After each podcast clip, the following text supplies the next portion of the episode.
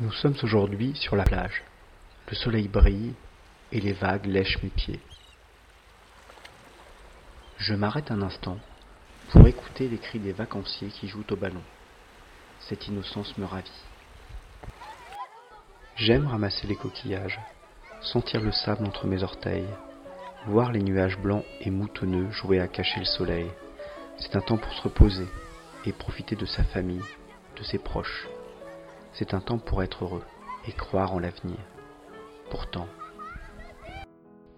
dans quelques instants, certains vont être surpris lorsqu'ils vont trouver entre les algues une tête de femme défigurée.